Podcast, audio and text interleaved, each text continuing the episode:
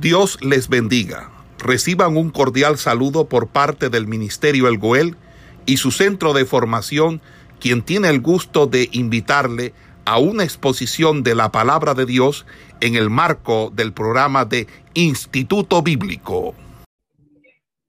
Hoy vamos a trabajar en lo que son los relatos bíblicos y vamos a hablar eh, acerca del el género literario que viene siendo el relato o la narración. Vamos a hablar de los relatos bíblicos y vamos a comenzar eh, a hacer un estudio acerca del género literario que viene siendo llamado relato o narración. Entonces, para desarrollar este género literario, vamos a tomar un ejemplo de la Biblia para en base a él pues desarrollar este género de relato o narración. Y vamos a tomar eh, un pasaje que se encuentra en el libro de jueces, capítulo 3, del versículo 12 al 30. Eh, vamos a desarrollar eh, ese capítulo leyéndolo completamente del versículo 12 al versículo 30. Si usted tiene una Biblia, usted puede abrirlo en esta hora. Eh, jueces capítulo 3 del versículo 12 al 30. Entonces, basado en este pasaje, pues nosotros vamos a desarrollar eh, lo que es el género eh, de relato o de narración. Entonces, vamos a ver en primer lugar cómo se ha estructurado la trama en este relato o en este pasaje bíblico. A partir del estudio y comprensión de la trama, nos moveremos a otros elementos eh, importantes que nos ayudarán a conocer mejor lo que es el género literario de la narración. Primeramente, vamos a ver lo que es la trama, el argumento o la intriga. Trama, argumento o intriga. responde a la disposición ordenada de los acontecimientos. En su totalidad, la, la trama sigue una secuencia que se puede ilustrar con una figura de una pirámide, sea esta de tres lados o de cinco lados. La figura más sencilla, que viene siendo la de tres lados, que podemos usar de la siguiente manera. Un principio o exposición, una parte intermedia llamada compilación o un final o desenlace que surge de un conflicto al principio y se complace de diferentes maneras en la mitad y se resuelve al final, hablando acerca de lo que es la trama, el argumento o la intriga. Usando esta figura de pirámide que trae tres lados, vamos a encontrar lo siguiente. Cuando nosotros ponemos el ejemplo en el relato de jueces capítulo 3 del versículo 2 al 30, nos vamos a encontrar que Eú, Eú, si usted tiene el pasaje, Eú es uno de los personajes que dice que libera a Israel de mano de los moabitas es la historia que se va a comenzar a desarrollar, hablando de lo que es el escenario o exposición.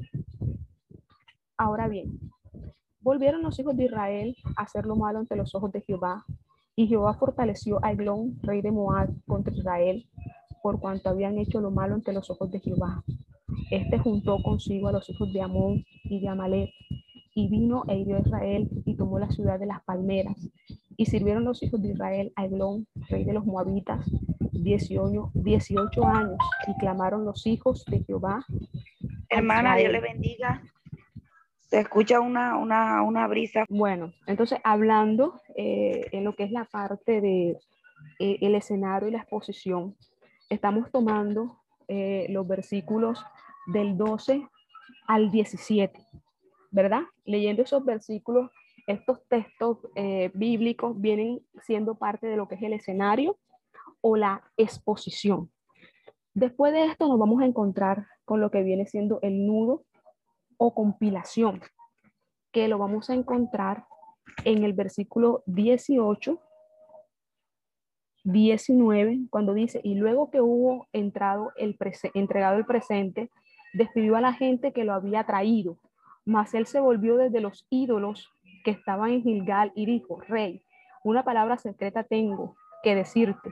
Él entonces dijo, calla, y salieron delante de él todos los que con él estaban. En estos versículos vamos a encontrar nosotros lo que eh, llamamos como el nudo o la compilación. Después de ello, nos vamos a encontrar con lo que podemos decir que es el clímax o la acción transformadora, que es el punto más fuerte en medio de nuestro mensaje. Y eso lo vamos a encontrar en los versículos del 20 al 25, cuando dice, y se le acercó a Ot, estando él sentado solo en su sala de verano, y Ot dijo, tengo palabra de Dios para ti. Él entonces se levantó de la silla, entonces alargó a Ot su mano izquierda y tomó el puñal de su lado derecho y se metió en el vientre, de tal manera que la, la empuñadura entró también tras la hoja y la gordura cubrió la hoja porque no sacó el puñal de su vientre y salió el estiércol y salió Oad al corredor y cerró tras sí las puertas de la sala y las aseguró con el cerrojo. Y cuando él hubo salido, vieron los siervos de rey, los cuales vinieron viendo las puertas de la sala cerrada, dijeron, sin duda, él cubre sus pies en la sala de verano. Y habiendo esperado hasta estar confuso, porque él no abría las puertas de la sala, tomaron la llave y abrieron, y aquí su señor caído en tierra, muerto. Después de esto nos vamos a encontrar con lo que podemos, lo que llamaremos desenlace. Y eso lo vamos a encontrar del versículo 26 al 29. Más entre, más entre, entre, entre tanto que ellos se detuvieron, Aod escapó y pasando los ídolos se puso a salvo en Seriat.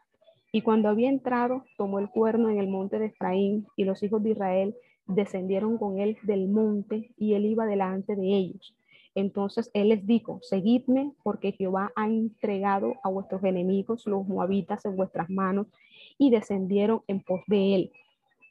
Y tomaron los vados del Jordán y a Moab, y no dejaron pasar a ninguno. Y en aquel tiempo mataron de los moabitas como a diez mil hombres, todos valientes y todos hombres de guerra, no escapó ninguno.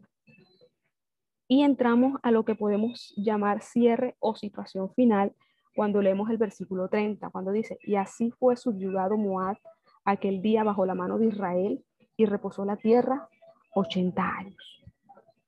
Ahora, veamos cada punto de manera más detallada para entender cómo un autor un predicador, o un predicador urde en la trama o la intriga. Entonces entramos a definir lo que es el escenario y nos vamos a encontrar con lo siguiente. El escenario es crucial, pues provee el trasfondo físico para colocar la acción en el relato. En este caso, el relato nos habla de la situación de opresión que sufría Israel a causa de su pecado y también nos presenta a los personajes centrales, ¿verdad? Eso nosotros podemos llamar como lo que es el escenario. También podemos decir que el escenario o exposición se le da al lector, al oyente, eh, la información necesaria de el quién y el qué para poder entender la situación que se le presenta o lo que está sucediendo. Ahora, cuando entramos a lo que es el nudo o compilación, aquí se abre propiamente la acción y se le da la atención o conflicto que busca solucionarse en el episodio del clima. Y en el caso de jueces, capítulo 3, del versículo 18 al 19, el relato nos muestra a un Eyud que utiliza la astucia con palabras bien elegidas para enseñar a Eglón y así lograr quedarse a solas con él. Se refirió a su daga usando una expresión ambigua. Tengo una palabra, objeto, para ti.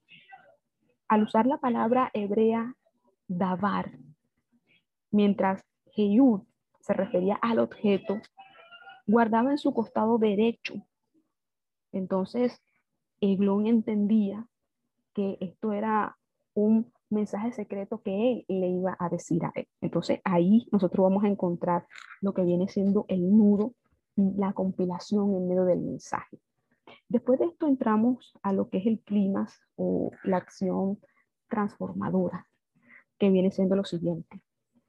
Es la parte de la acción que se logra en donde se logra eliminar la dificultad, eh, quitar el obstáculo. Se llama climas, porque aquí se le da el punto en donde la historia da un giro de 180 grados. En nuestro relato de jueces, el que estamos tomando, ellos logra matar al obeso Eglón, burlarse de los ayudantes de Eglón y así acabar con el peligro que significaba la opresión que él estaba ejerciendo sobre su pueblo. Por ser este el momento culmine, o sea, culmine, culminante del relato, por lo general, los autores deciden enmarcarlo echando mano de varios tipos de recursos, como es el cambio en la sintaxis, en los tiempos verbales, en el manejo del tiempo. O sea, el texto hebreo demarca de una manera clara esta parte al cambiar el orden sintáctico normal de la narrativa hebrea.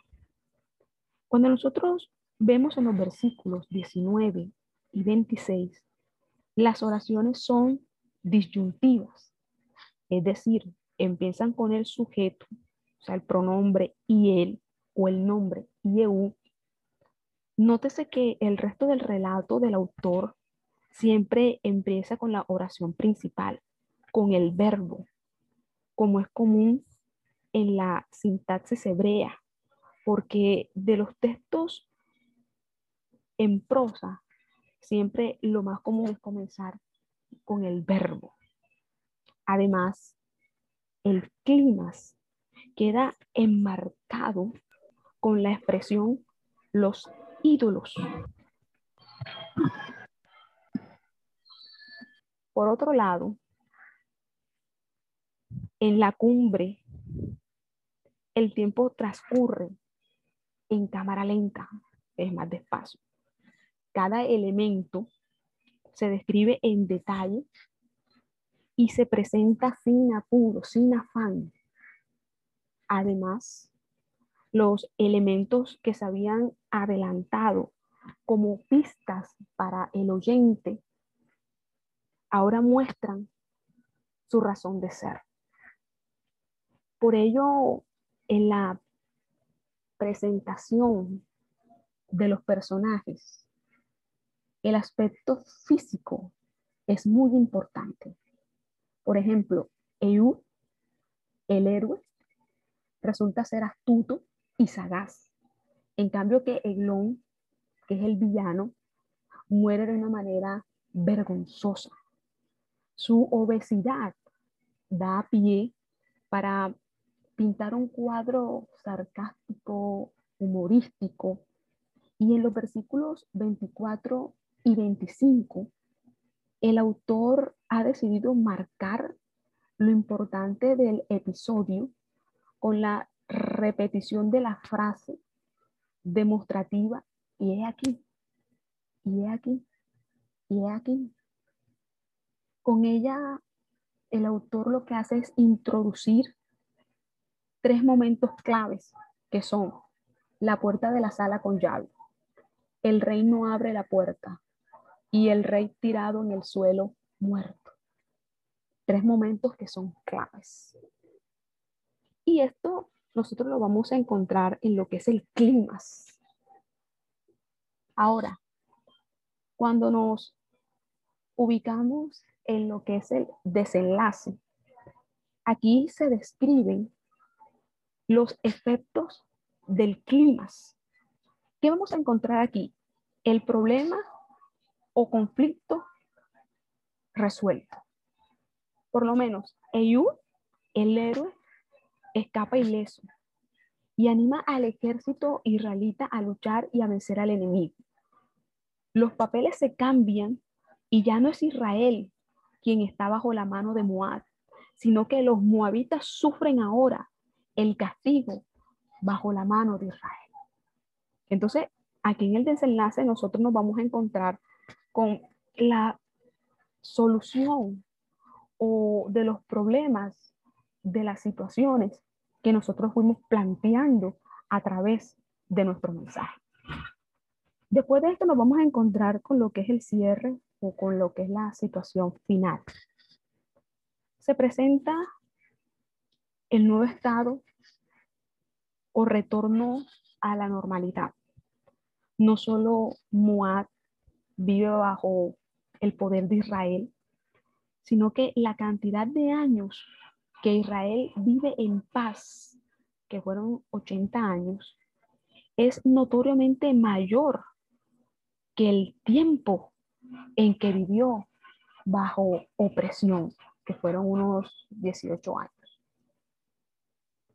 Después de familiarizarnos con la trama del pasaje, debemos detenernos a estudiar mm, varios elementos que junto con la trama nos permiten adentrarnos mejor a las características propias de este género literario. Cuando nosotros hablamos de delimitación, esto viene siendo el estudio correcto de un relato, hablando de un relato bíblico. El primer paso es, más, es marcar los límites externos o pasajes y señalar los límites internos. Es necesario tomar en cuenta al menos cuatro variables o cambios en nuestro texto. Por ejemplo, el cambio de tiempo, tanto cronológico como gramatical, el cambio de lugar, por ejemplo, de la calle a la casa o de un país a otra región, el cambio de personajes, quiénes son los nuevos personajes, quién ha desaparecido o quién apareció, eh, el cambio de tema, de qué se habla ahora. O sea, todos estos criterios en conjunto nos dice que para limitar un relato o narración, lo que se debe tomar en cuenta es la acción narrativa, es decir, dónde comienza y dónde termina el relato bíblico. Puede anexarse eh, otros cambios, como es el cambio de género literario y otros posibles elementos o criterios, hablando de lo que es una delimitación. Los títulos de los párrafos eh, presentes en nuestra versión castellana no siempre eh, nos van a ayudar. Todos los elementos no fueron colocados ni ideados por los autores bíblicos. En el caso de jueces, el capítulo 3, del versículo 2 al 30, que es el ejemplo que estamos tomando en esta mañana para hablar de lo que son los relatos bíblicos, cualquier persona familiarizada con el libro sabe que la aparición de la fórmula los hijos de Israel volvieron a hacer lo malo marca el inicio de una nueva historia.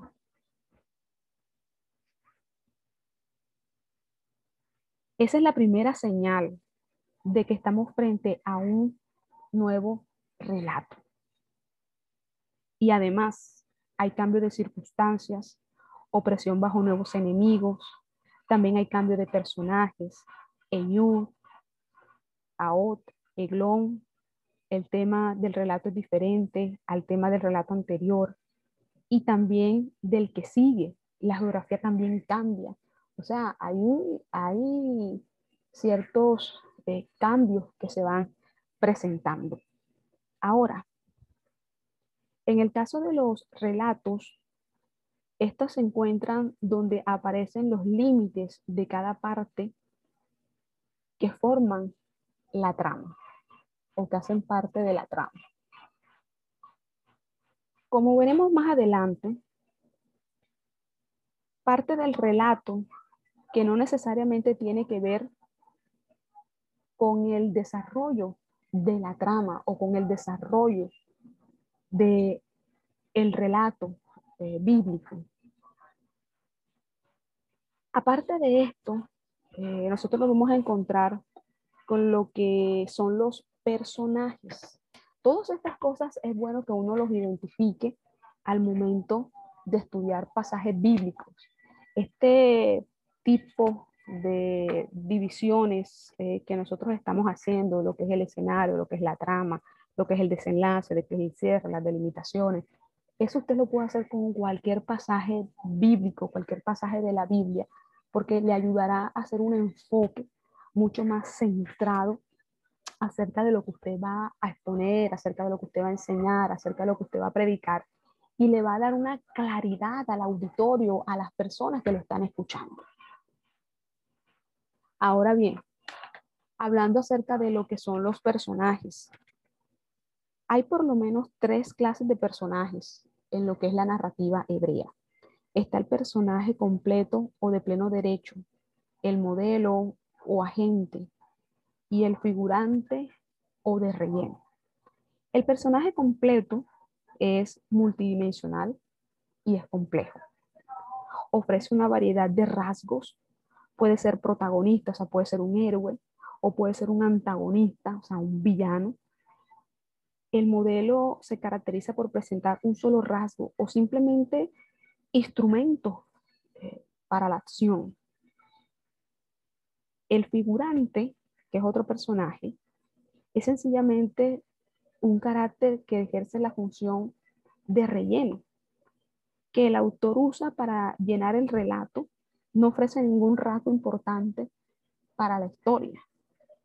En relación con lo anterior, es importante considerar en relación con lo anterior, es importante eh, considerar al estudiar un relato lo que se conoce como indicadores de jerarquía. Estos indicadores nos ayudan a describir la, la, jerarquía que se le da a cada uno de los personajes que participan en el relato bíblico.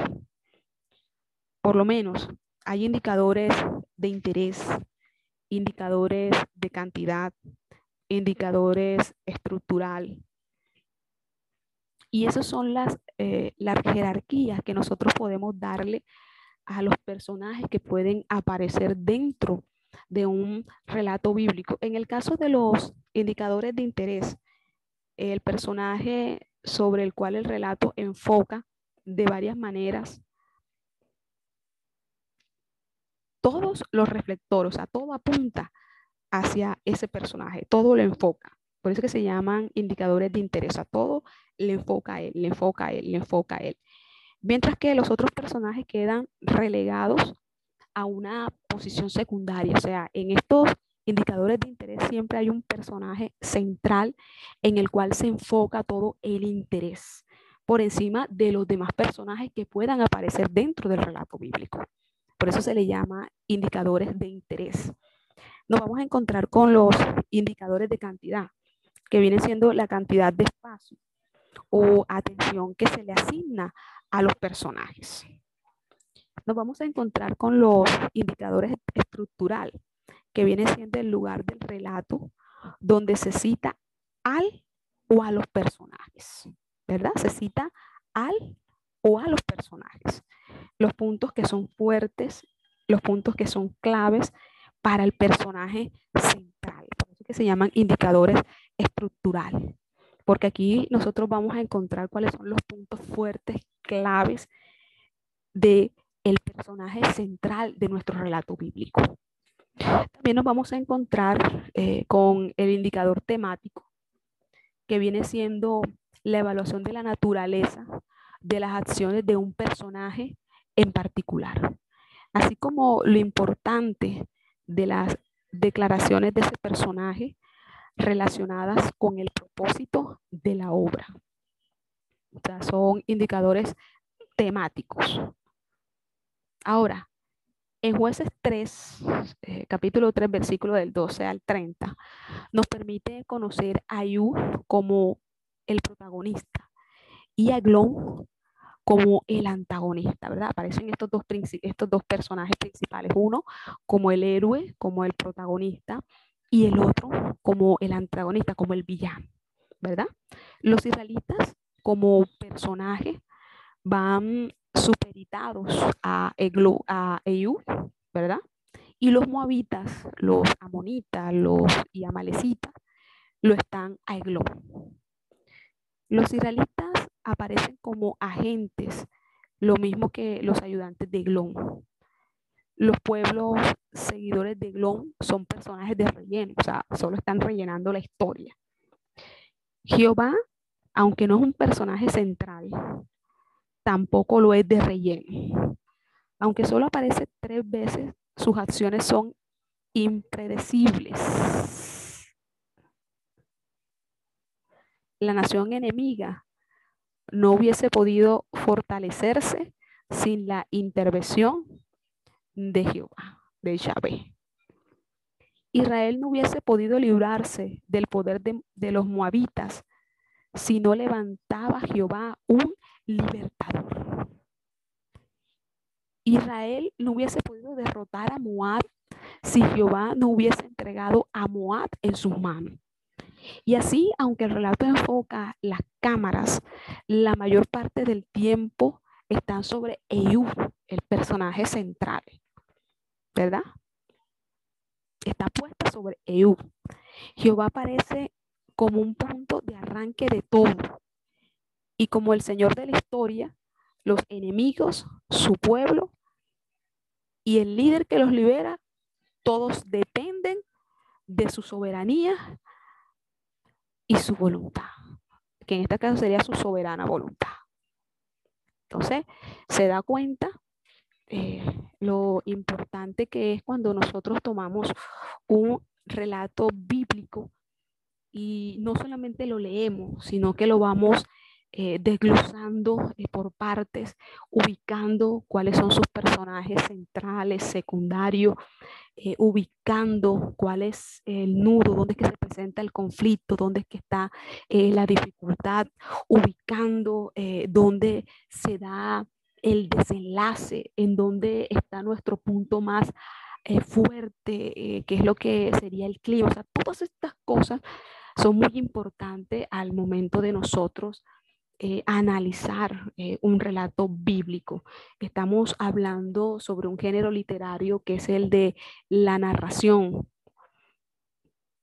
Y todos estos eh, cosas que nosotros hemos venido hablando, pues en este caso tomamos el pasaje de jueces y usted este mismo ejercicio lo puede hacer con cualquier pasaje de la Biblia, no necesariamente el libro de jueces, cualquier relato bíblico que usted tome, usted puede o, eh, aplicar estos mismos puntos y eso le va a dar claridad eh, mucho mejor del pasaje que está leyendo. Si usted ubica cuál es la situación, si usted ubica eh, los personajes, si usted ubica este, la parte geográfica, cronológica, o sea, todas estas cosas nos ayudan a hacer un buen desarrollo de un relato bíblico.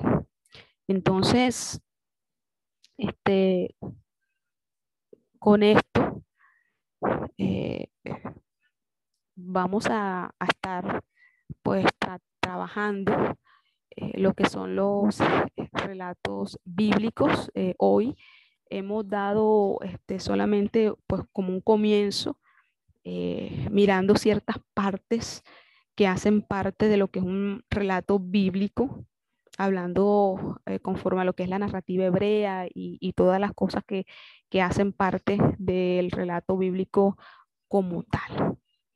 Eh, el próximo sábado pues seguiremos eh, trabajando más con respecto a este relato bíblico porque vamos a ver lo que son los estilos, los estilos que vamos a encontrar allí. vamos a seguir tomando más ejemplos en cuanto a lo que es la parte de los motivos, de los temas, de las oraciones o frases claves y vamos a seguir eh, trabajando también eh, otros textos bíblicos para aplicar la escenografía, la compilación, el clima, el desenlace y el cierre, para que usted allí se vaya ubicando eh, en este tipo de, formas de nosotros poder analizar un relato bíblico. Entonces, con esto. Esperamos que este estudio haya sido de bendición para su vida y ministerio.